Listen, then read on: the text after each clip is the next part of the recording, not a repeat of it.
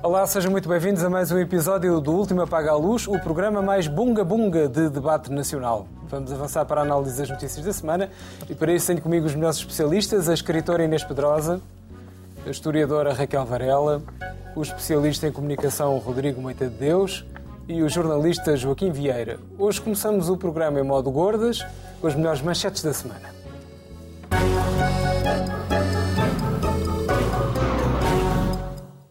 E começamos pelo Rodrigo, que quer falar sobre uma das suas empresas favoritas, é a FASEC. Rodrigo. Sim, assim, parece assim uma coisa importante. É, eu faço de economista de serviço aqui do, do, do, programa. Sim, nós temos um concurso de privatização ou venda da, da EFASEC em curso. O ministro anunciou quem era o vencedor. Mas quando lhe perguntaram quais eram as condições do vencedor, ele ficou meio atrapalhado, ele começou a recuar. Uh, começa a recuar e depois explica que afinal ainda está a negociar, mas sendo que o vencedor já está anunciado, que é uma, sempre uma boa estratégia de negociação, e acaba depois a pedir uh, sentido de Estado. Uh, sendo que sentido de Estado é não fazer perguntas incómodas, tipo quanto é que nós vamos receber, como é que isto vai acabar, como é que isto se faz, como é que isto fica resolvido. E, e fico admirado por causa da formalidade, uh, ou da falta de formalidade do, do, do, processo. Isto é, evidentemente, um daqueles casos que acaba numa CPI qualquer, uh, mas consigo adivinhar mais ou menos o motivo, que era o, por isso é que trouxe a gorda. Isto acaba com o Estado a garantir a dívida, o que é absolutamente normal.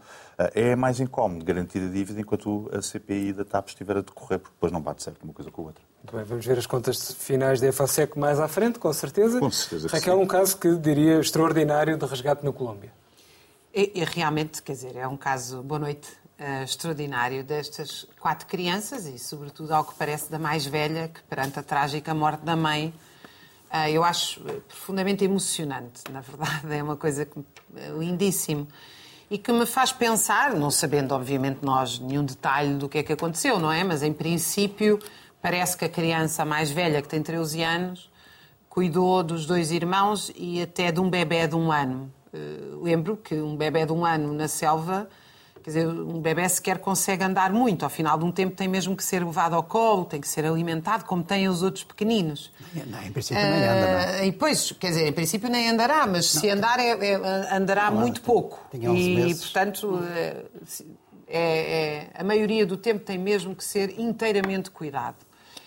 E eu acho que isto é muito expressivo quando as pessoas passam a vida a dizer que nós temos uma natureza humana competitiva Uh, eu pertenço à linha dos que acham que nós temos uma natureza humana profundamente cooperativa, altruísta e que são os diversos modelos económicos eh, que, que a subvertem. A, a, notícia do El País diz que ela fez um desenho no hospital em que a selva só tem coisas boas.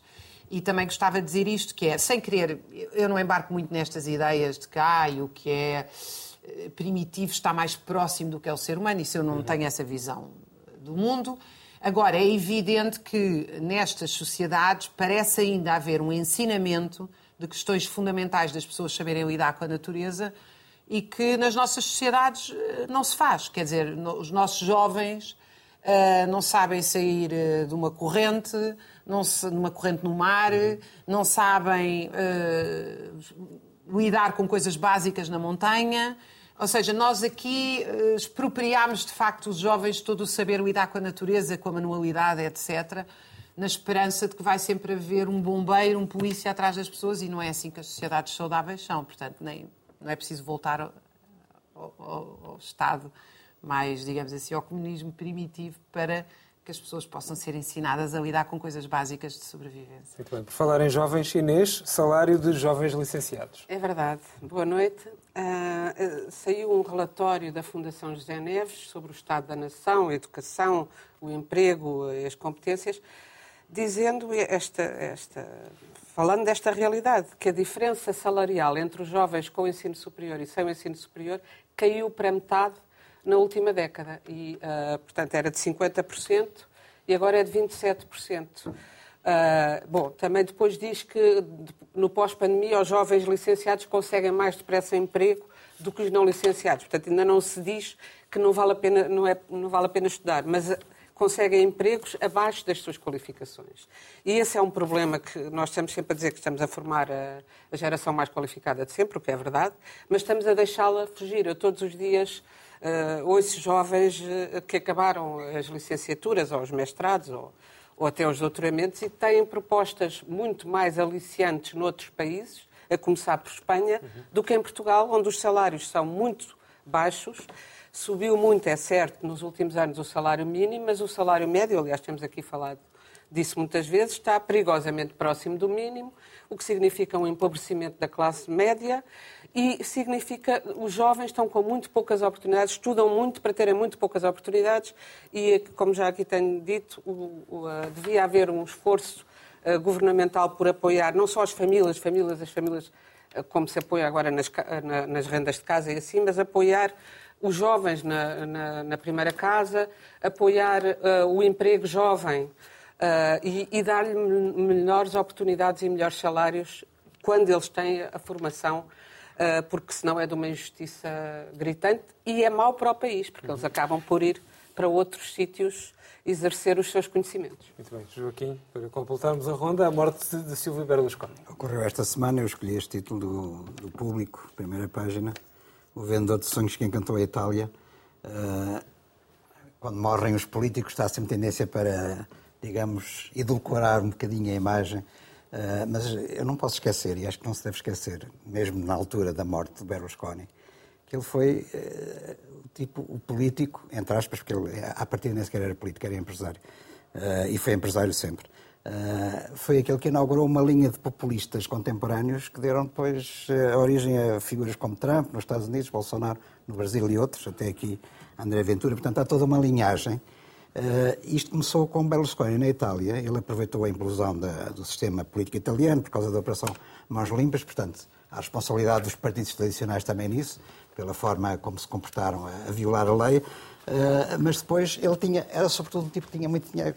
E tinha muito dinheiro e tinha um império de comunicação social, e, portanto, com o império de comunicação social, com televisões, com revistas, com jornais, comprou a sua eleição. Comprou a sua eleição, pondo esses órgãos todos de, de informação a promover a sua imagem, incluindo jornalistas, um batalhão de jornalistas também colaboravam nisso, e, portanto, conseguiu ser primeiro-ministro da Itália três vezes, eh, dominou a política italiana nos últimos 20 e tal anos, ainda agora o partido dele fazia parte da coligação que está no poder atualmente na Itália, mas tudo isto foi na base de uma certa perversão da política. Quer dizer, eh, isto, eh, digamos, o facto de ele controlar e dirigir o império mediático condicionou o voto das pessoas, como ainda hoje acontece muitas vezes, agora é através das redes sociais e tudo isso, das fake news, mas de facto não podemos esquecer que ele inaugurou uma fase da política que trouxe consequências péssimas uh, e que não trouxe nada de bom para a Itália, acho eu, Berlusconi, e que continua a projetar-se na vida atual, na política atual, infelizmente. São uns sonhos, pelo menos, discutíveis. Vamos agora à nossa massa crítica da semana.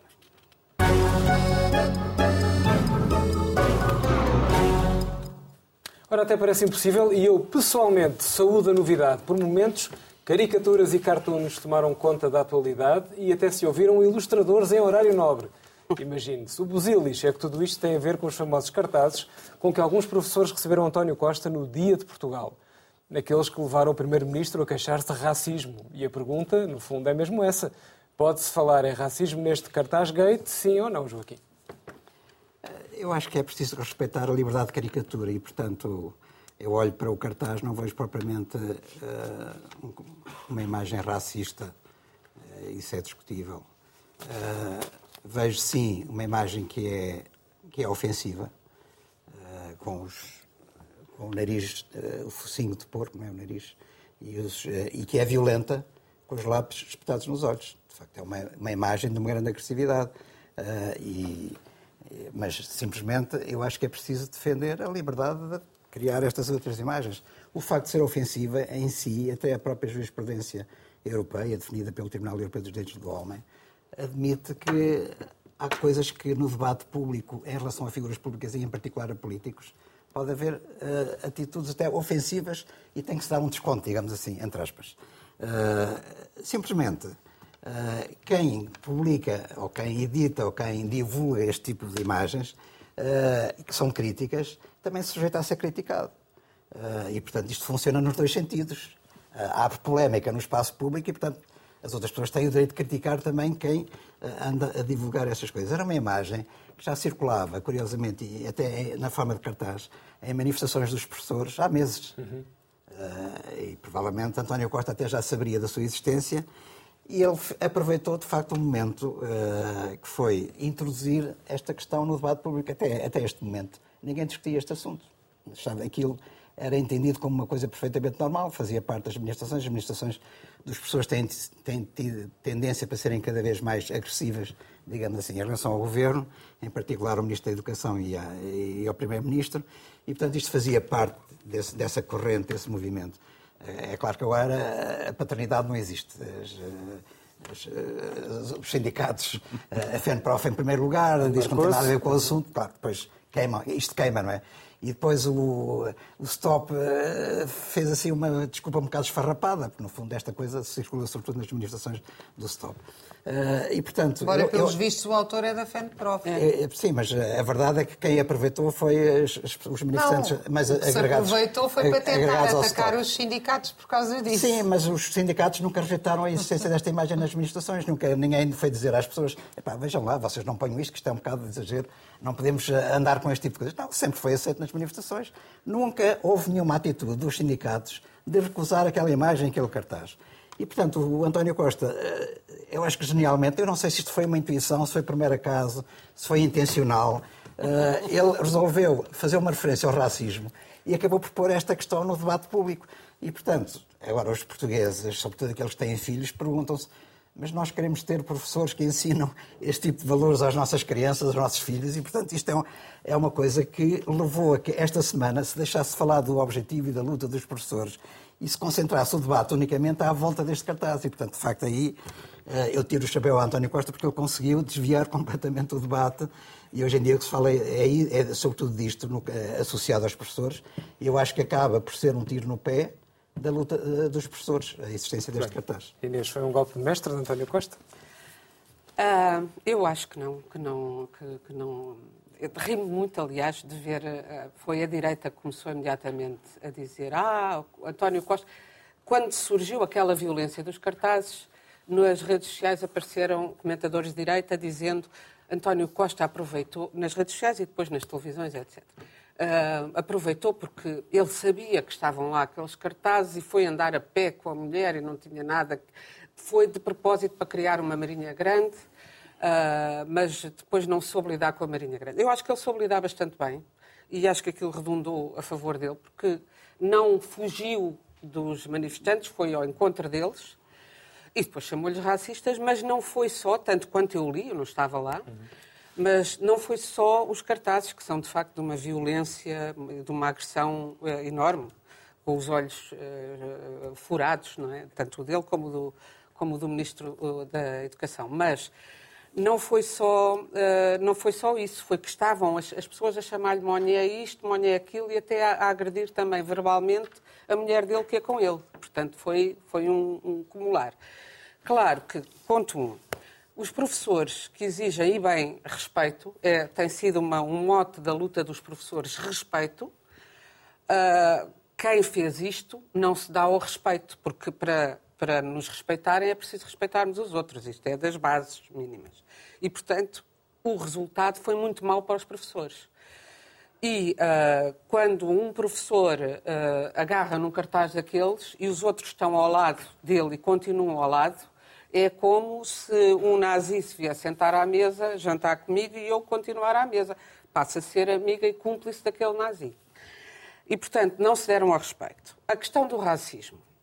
Uh, os cartazes. Sido, é que tem sido, se calhar, mais debatida. É, é muito curioso uma coisa. Sendo os, os, os, cartazes para o Ministro da Educação e para o Costa, ambos com os olhos furados, o Ministro da Educação não tem nariz de porco e Costa tem. Isso é um, é um pormenor bastante interessante. O cartaz de Costa tem nariz de porco. Depois disse isso e há quem diga, ah, mas o porco... Eu até já ouvi na televisão ontem dizer, mas o porco, porquê é que isso é racismo que o porco é cor-de-rosa? Porquê é que isto é racismo que o porco é cor-de-rosa e tão mimoso? Repara o que esta frase diz. Se o porco for preto, já não é mimoso.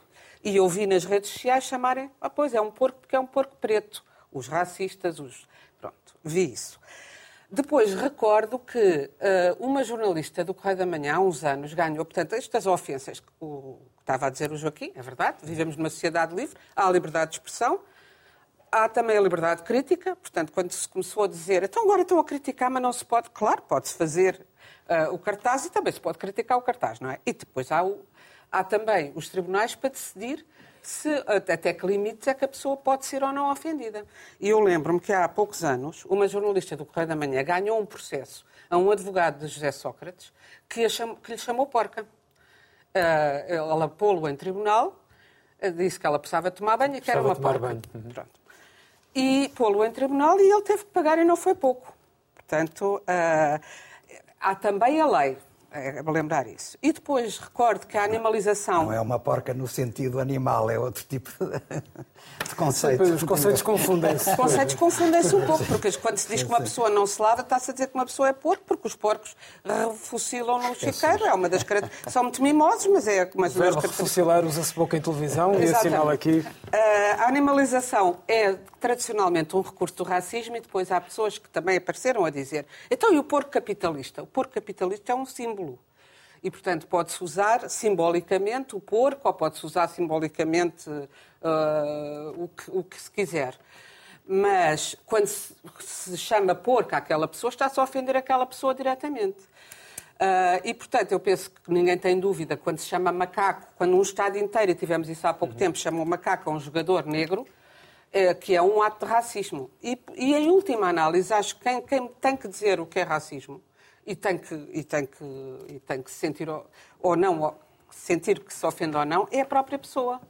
Porque é muito fácil a nós, que não somos alvos de racismo, dizer o que é que é o, que é, que é o racismo. Uh, depois, em terceiro lugar, a falta de solidariedade do, do, Presidente da República, que acho que lhe ficou muito mal no dia, no dia 10 de junho. Uh, disse só só me ofende quem quer e não me ofende, porque eu também fui alvo de, de críticas, de cartazes ou de uma t-shirt e realmente havia uma imagem uh, também em t-shirt, penso que era só em t-shirt, não em cartaz, do Presidente da República, onde ele estava com uma cara lindíssima e, aliás, mais rejuvenescido, e apenas tinha uma coisa a dizer cúmplice. Não é bem a mesma coisa ter os olhos furados e de ter o, o focinho, ou, ou seja, de ter focinho em vez de cara, de ser animalizado. Eu não, percebi aquela frase de, de Marcelo Rebelo de Sousa, não me ofende quem quer, ofende-me quem, quem pode. pode. Exato. Não percebo qual é o sentido contrário. Não ofende quem Parecia, Não, não me ofende quem... uma alfinetada em António Costa, Não me ofende não, quem era, quer. Era, Exato, não, eu não me ofende quem quer. Era diminuir, mas Há pouca gente que não se pode ofender. Qual é o sentido dessa frase? Vamos lá, Raquel. Raquel. Bem, primeiro eu só queria porque fazer aqui uma nota histórica importante, porque eu li isto mais do que uma vez. O nazismo uh, não animalizava as pessoas só. O nazismo tinha uma teoria animalista que tornava, por exemplo, os cães mais importantes do que os judeus. Portanto, uh, a ideia não, não, não é só. O racismo não é só animalizar pessoas. Portanto, acho que isso não é eu li isso, isso não é, não, não é bem assim. Bom, mas isso é uma questão uh, bastante lateral. Eu também acho que a questão do cartaz é completamente lateral. Peço desculpa, mas essa é a minha opinião. E acho que António Costa, uh, que tem um razoável controle na comunicação e, e, e, tem uma batalha para ganhar que não tem conseguido ganhar, porque apesar de não ter nada, dado rigorosamente nada aos professores, o país está ao lado dos professores. E, portanto, a estratégia foi vitimizar-se e tentar pôr o país contra os professores, pegando em meia dúzia de cartazes, tentando colar todos os professores à maioria dos cartazes e, sobretudo, tentando associar uma coisa que acho que é profundamente demagógica, que é a questão do racismo em relação especificamente aos cartazes, e eu já vou explicar a minha opinião. Sobre o cartaz, eu acho que ele é agressivo, violento, que as pessoas podem dizer gosto do cartaz, não gosto do cartaz, isso faz tudo parte da liberdade de expressão e é, essa é a minha opinião. É, não vou, as caricaturas, aliás, por norma, são absolutamente exageradas, deformam as pessoas. É, e esse, eu, por exemplo, nunca gostei das caricaturas do Charlie Hebdo, cujo diretor e vários foram assassinados por ter feito uma caricatura a gozar com Maomé, e os muçulmanos, os árabes, os, enfim, toda desde o chamado guerra ao terror, que são milhões de pessoas vítimas de racismo, de xenofobia sistematicamente, e argumentaram que havia atenuantes naquele assassinato bárbaro, justamente porque eram populações sujeitas à discriminação. Eram, e eu acho que não há atenuantes nenhums. Aliás, frequentemente compro o jornal uh, no aeroporto como uma espécie de uh, decisão política. Porque uh, o que se passou, o que se passa nestas situações, nós estamos a debater o cartaz, não é só a censura, é a autocensura, é a quantidade de pessoas que não está para ser chateada uh, e que simplesmente deixa de produzir arte porque não quer ser envolvida em polémicas que, volto a dizer, são laterais. E porquê é que são laterais? Porque é sabido publicamente que há, não se sabe é o número, mas milhares de crianças em Portugal estrangeiras, nomeadamente na origem do Nepal, do, uh, do Paquistão, etc., que nem sequer têm professor de português, língua não materna, de um governo do qual António Costa é responsável. E vou-vos dizer o caso Arroios. Aqui, em Arroios, há crianças que são colocadas no 11º ano nas aulas de matemática, isto foi dito por uma professora num debate público no Liceu Camões, são para lá atiradas, ela utilizou esse termo, não sabem uma palavra de português e não têm direito a ter professor de português. E ela até acrescentou, são atiradas para aqui, não, vale, não, não querem que eles aprendam uh, português, provavelmente porque depois vão ser atiradas para um canto de uma loja onde ninguém quer saber delas. Segunda coisa, nas escolas TAPE, os professores que o António Costa agora acusa, que António Costa acusa de racismo, porque ele acusou os professores em geral, foi esperto, é a batalha da comunicação, são os professores que estão nas escolas TAPE, onde há uma maioria de crianças que, é de origem que é cigana. As escolas TAPE são uma invenção terrífica onde se descobriu que, ao pé dos bairros sociais e dos centros comerciais, onde são mão de obra barata, se colocam umas escolas chamadas territórios especiais de intervenção prioritária, tem esse nome pomposo, onde os currículos são desnatados, aquelas crianças é ensinado menos, Uh, e não há. A maioria deles vai para o ensino profissional, aliás. Outro estudo que a Inês trouxe aqui Uh, o número de crianças, filhas de afrodescendentes que vão para o ensino uh, profissional é mais do dobro, se não me engano, sim. isso foi publicado recentemente, tu até falaste aqui na tua bolsa. Nas escolas TAPE estão professores sem meios, sem meios, estou a dizer, meios reais de mudar a vida daquelas crianças e jovens que ainda por cima lhes dão um currículo desnatado. Uh, portanto, eles não têm um currículo igual aos das outras crianças. Não aprendem história, filosofia, matemática e português com a mesma exigência que aprendem as outras crianças e são os professores que estão e estão, e estão com essas crianças. Sem carreiras, sem condições de trabalho, com péssimos salários. Quer dizer, isso é que são questões que realmente têm uma implicação do ponto de vista do racismo na sociedade portuguesa. Ela, essas António Costa não empolou, porque o que lhe interessava, obviamente, é tentar, é criar um anátema contra os professores. Porque os professores se recusaram a fazer o concurso, coisa que se tem falado muito pouco, as famosa a mobilidade em que eles passam a estar fixos, mas depois são obrigados a ir para o outro lado. Não, a maioria dos professores não concorreram às vagas abertas e há uma greve às aflições que teve imenso sucesso. Ou seja, os professores continuam, apesar de não terem ganho nada, não perderam. E essa é que é a questão política fundamental. Agora, isto é uma batalha da comunicação, o que foi feito. E a mim surpreende-me que o jornalismo, quer dizer, o jornalismo não, não há uma reflexão. O Primeiro-Ministro diz que é alvo de racismo. Há uns que dizem que gostam de descartar, outros que não dizem. Isso é tema de abrir telejornal? Pergunto meu. É um tema importante para abrir um telejornal? Porquê? Porque o Primeiro-Ministro diz, tudo o que os Primeiros-Ministros dizem abrem os telejornais. Ninguém vai fazer esta pergunta, mas isto é realmente o problema do racismo na nossa sociedade? É este? Muito bem. Rodrigo.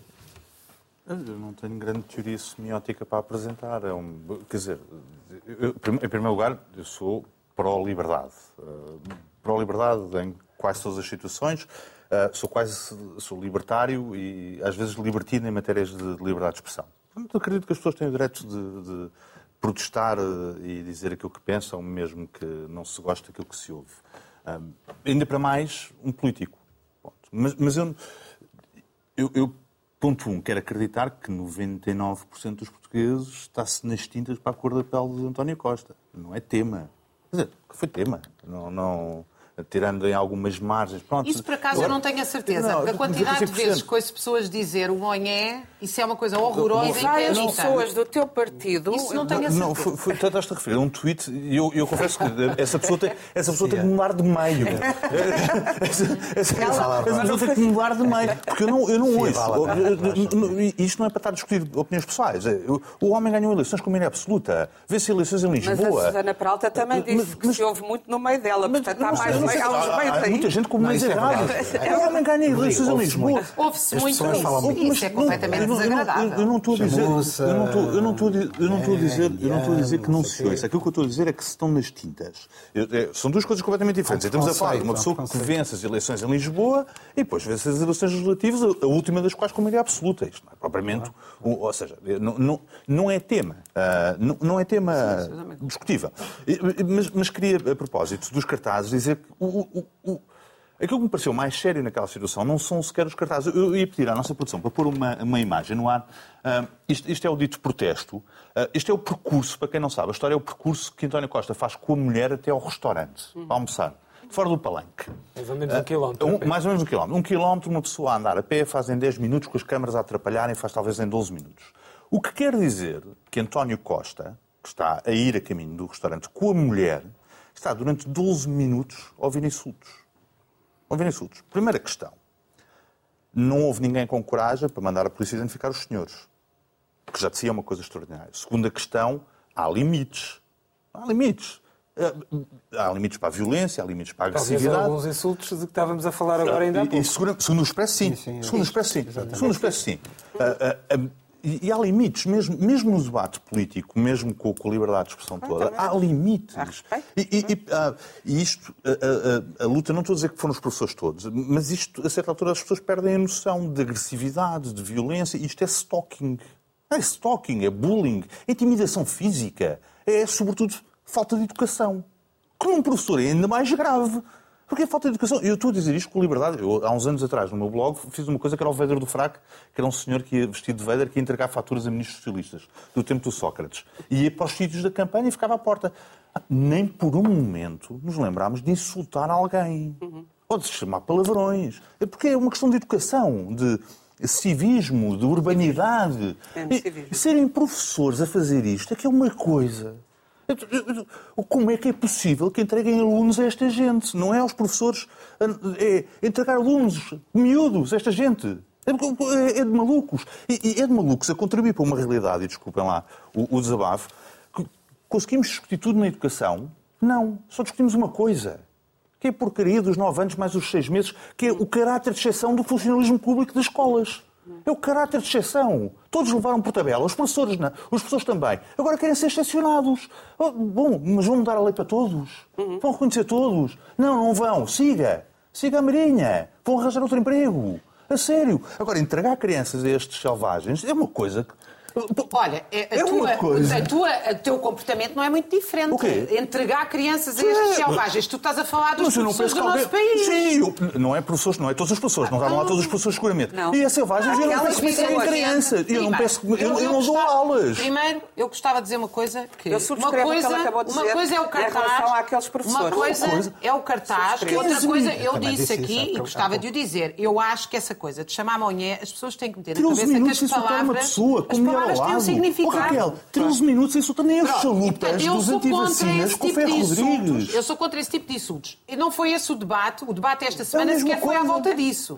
O debate esta semana foi à volta dos cartazes, Mas o eu que eu estou a acho falar sobre isto. ridículo Eu andar a estou a falar bater sobre isto. cartazes. Quando foi o Ferro Rodrigues fechado num restaurante com um mandato de chalupas Sou à contra porta... que andem atrás das pessoas. Estes são os mesmos chalupas. Sim, eu sou o problema contra. é que são professores. Sim, eu sou contra. São os mesmos chalupas. Eu sou contra, mas isto não se Eu resolve até chamando chalupas, que isto, aquilo, não eram outro. professores. Eu- eu- eu é também- quero assim. crer. Eu, eu, Eu até tenho quero essa crer que esperança, eu sejam- tenho essa esperança que não sejam a maior- professores, eu- assim, não, não, não há volta a dar. E, ainda por cima, eu gostava mesmo, né, esta semana, não, não vai ser possível discutir o tema interessante da questão dos telemóveis nas salas de aulas, petição. da petição, da petição que foi apresentada, por causa daquilo que sinto que são sentimentos contraditórios sobre a matéria.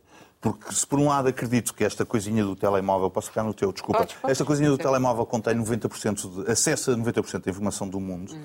O- não acho compreensível que um pai não sabe educar uma criança para saber ou não usar o telemóvel e é gravíssimo que um professor reconheça que não consegue ter autoridade numa sala de aula para impedir que os seus alunos passem num telemóvel. E, e em vez de conseguirmos incorporar essa tecnologia nas nossas salas de aulas, vamos proibi-la, que é uma coisa que é, é pior ainda. Portanto, esses outra vez, contraditórios. é. Mas lá está, eu gostava de Eu discutir educação. mas vamos voltar, mas discutir aos nove meses, aos nove meses, mais os seis Eu não anos. estou, eu acho que se deve 12 proibir os dias. Pronto. Vamos com certeza voltar a tema. nada. Na escola. Na se escola. eu quisesse com muita força continuar a falar de educação proibido. e deixássemos cair, mas vamos agora ao extra com o espaço que tem o tema principal da semana.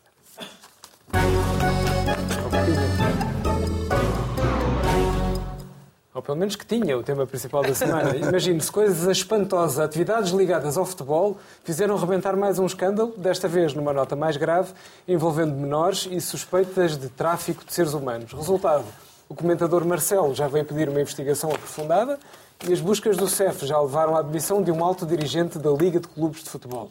Será agora a Justiça capaz de fazer justiça? Passo o pleonasmo, Inês. Três notas sobre este tristíssimo caso. A primeira, há dias vi uma nota de imprensa, um comunicado de imprensa da Procuradora-Geral da República, a dizer que tinha proferido um despacho conjunto com o diretor da Polícia Judiciária e ia constituir uma equipa ah, de, de- em tempo de exclusividade, que ficavam exclusivamente uma equipa de, de 12 pessoas, que são cinco magistrados do Ministério Público, mais cinco inspectores da Polícia Judiciária, mais dois especialistas para aquela área, para, para as várias áreas daquele caso. Para o caso Tutti Frutti, que tem ah, feito imensas aberturas de, de telejornais, sendo que um caso que está em investigação, nós falámos aqui também, há sete anos, e que não se conseguiu fazer uma acusação, mas então decidiram, alguém decidiu pôr aquilo numa televisão, que, que também o papagueou, sem mais, chamou aquilo investigação, mas o papagueou tal como vinha, com escutas deste, daquele, não sei o quê, e eu tive a ouvir com muita atenção e devo dizer que não encontrei lá matéria, só me deu vontade de rir, porque há a suspeita de um grande negociata, depois a negociata não se efetuou.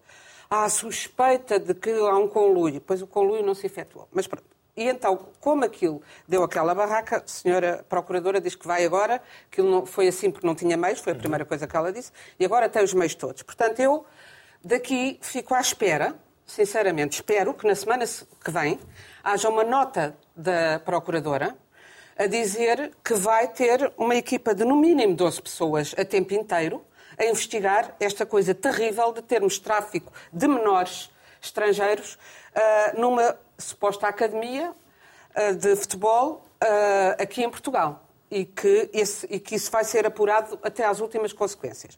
Duvido que seja tão leste a fazer isso, porque não houve aberturas de telejornal, a não ser na RTP, e parabéns à RTP, porque isso sim foi uma investigação jornalística da, da RTP, e não houve aberturas, as aberturas de telejornal continuaram a ser a CPI da TAP, que é a telenovela do telejornal. E isto veio lá para o meio, ele veio, e nos jornais também não fez ah, parangonas, fez coisas pequeninas. E, portanto, ah, espero, porque para mim tenho que é mais importante a vida destas crianças e jovens e os maus tratos, porque do que estamos a falar é de tráfico, de, de- de sugar dinheiro aos pais, depois de fazer chantagem sobre os pais pobres, depois de maus tratos às, às crianças e jovens que foram, terão sido espancados, de, de chegarem a o- a, a documentação e os impedirem de ir à rua sem eh, acompanhamento da documentação e contactos e, e tudo. Portanto, é gravíssimo. Ah, de- segunda nota, a pouca importância dada ao ao- ao- a isto, já disse, não só na comunicação social, mas também no desporto. Continuam o desporto a falar dos jogos e não sei quê, e dos árbitros e tal, e não vejo, vai aparecer o secretário de Estado do Desporto, mas figuras do, do futebol, ah, responsáveis da- do futebol, tiraram, ah, portanto, isto, quem, quem está à frente desta Bisport, ou estava, era o presidente da Assembleia Geral da Liga de Futebol. O senhor ah, demitiu-se ou foi obrigado a admitir-se, mas ninguém mais se pronunciou sobre isso. E terceira e última e curta nota. Miguel Frasquilha era embaixador desta suposta Academia Bisport. E apareceu logo a dizer nunca tinha lá posto os pés, não sabia o que é que lá se passava. Ah, e então eu pergunto o que é que o fazia ser embaixador de uma coisa que não conhecia, dar a cara a dizer às pessoas para escreverem as crianças naquilo, se, se não sabia o que se passava. É de uma, no mínimo, de uma leviandade, de uma irresponsabilidade e de uma falta de cuidado com crianças e jovens tenebrosa. Bem. Raquel. Hum, enfim, notas rápidas, porque estamos também a caminhar para o fim. Eu acho que esta questão do tráfico humano não é só neste caso, obviamente, tenebroso. Subscrevo o que a Inês disse. Nós uh, acabámos uh, de assistir a um naufrágio na Grécia que não é um naufrágio, é um. Também é verdade. Quer dizer, o Mediterrâneo está transformado num caixão. E, e nós não podemos naturalizar isto. Uh, Caixão são os barcos, o Mediterrâneo é o cemitério. É. é Para lá esta precisão. É, é, não, quer dizer, é uma metáfora no sentido que aquilo que era um mar, que nós associamos à nossa, às nossas férias, é onde morrem pessoas a tentar sobreviver. Eu não acho que elas sejam só vítimas de traficantes que são.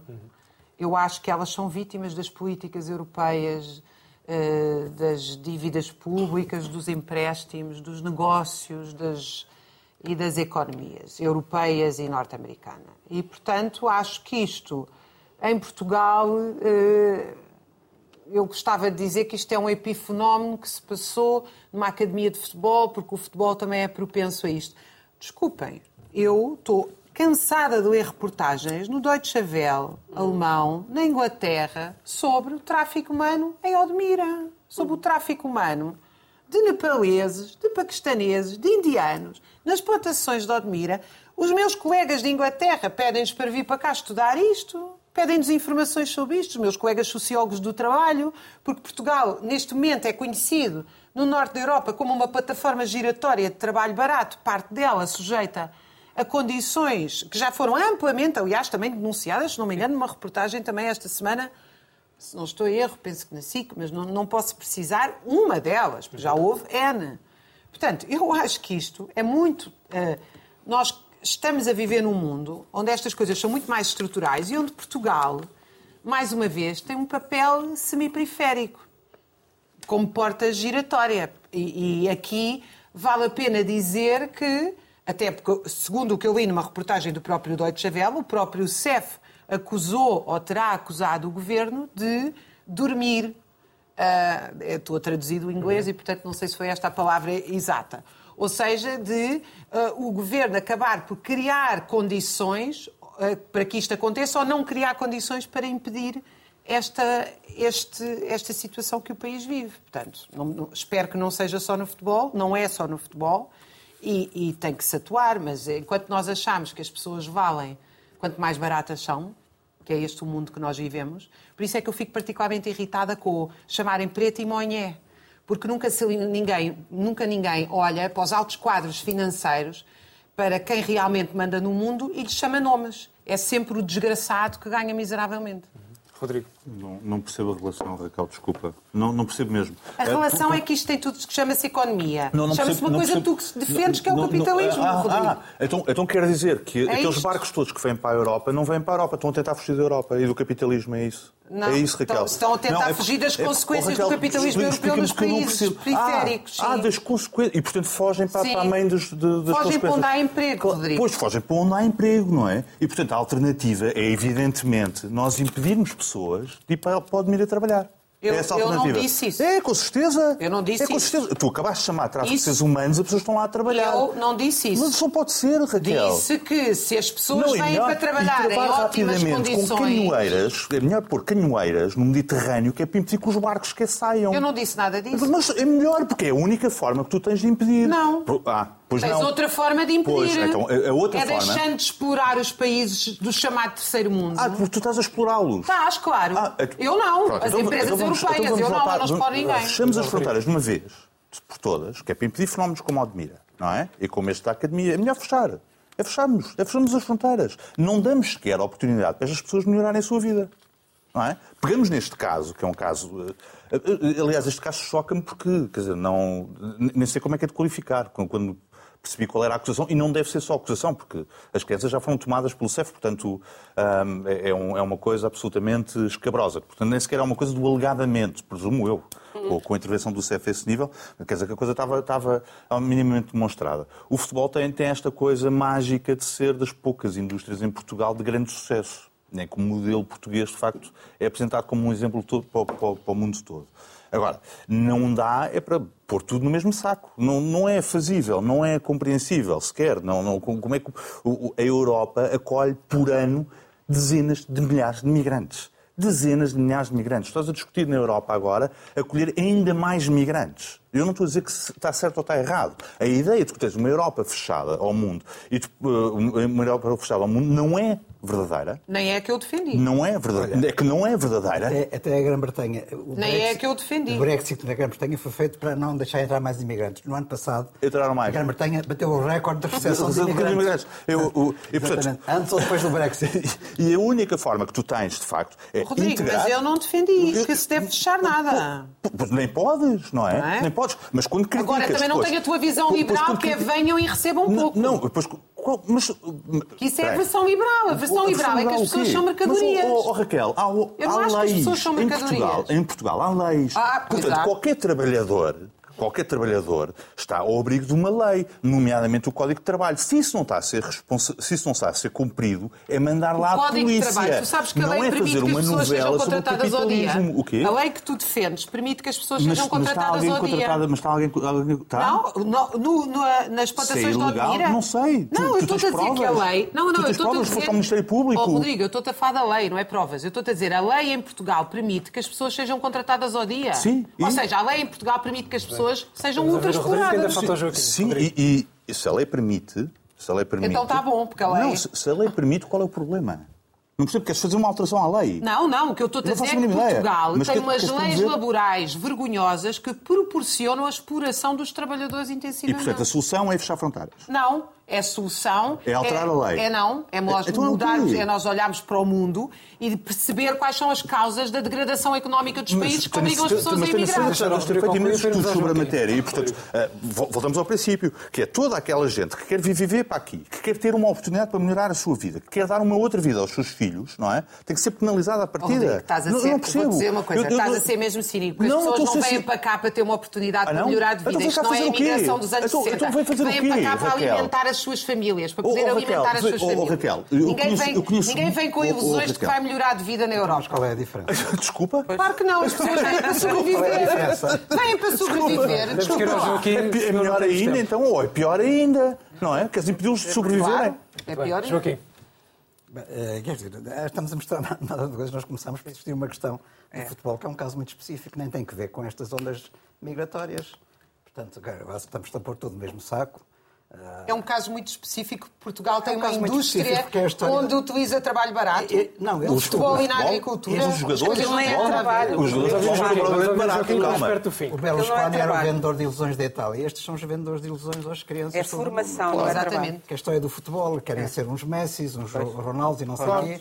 E as famílias eh, eh, eh, investem dinheiro, né, se calhar nem são muito pobres, mas investem tudo o que têm, os recursos, para, de facto, porque isto é pago pelas famílias, para, para colocar aqui nesta suposta, eh, entre aspas, academia. Agora, o que eu, eh, e, e realmente para já, as regras da FIFA eh, impedem, em vigor impedem que jovens menores de idade representem clubes noutros países que não os seus. Portanto, não se percebe Pois. para já como é que isto existia. Mas isto ex- existiu, com- pelos vistos, com beneplácito e complacência até das autoridades portuguesas.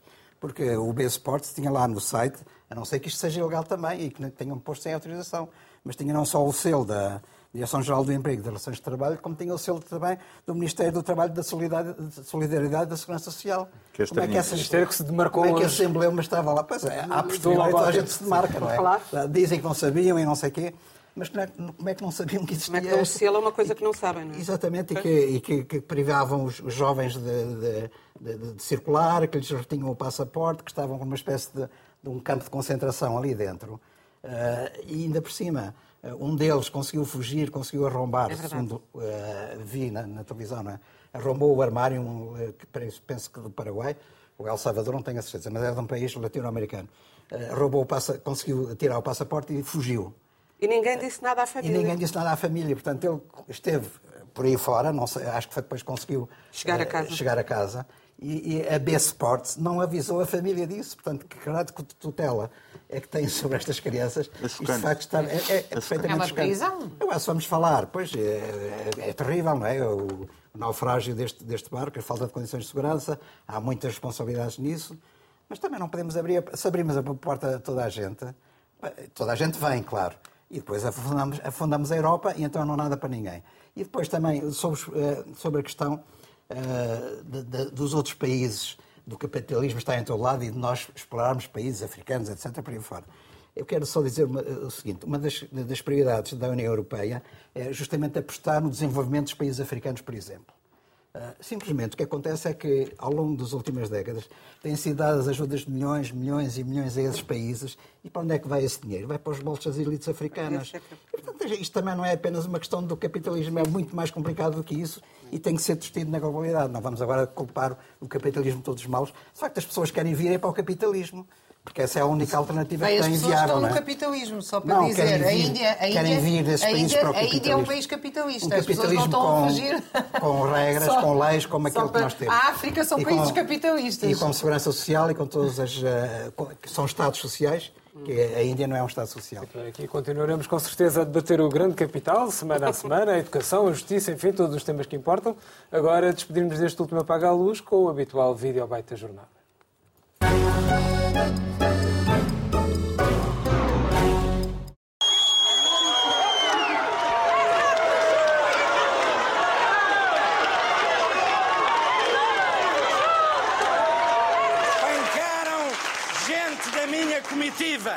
Eu próprio fui agredido, mas isso não me impediu de circular em Portugal, porque Portugal é uma terra de liberdade, não é Moscou. Tempos em que os cartazes na rua magoavam mais. Despedimos com amizade. Até para a semana. É certo.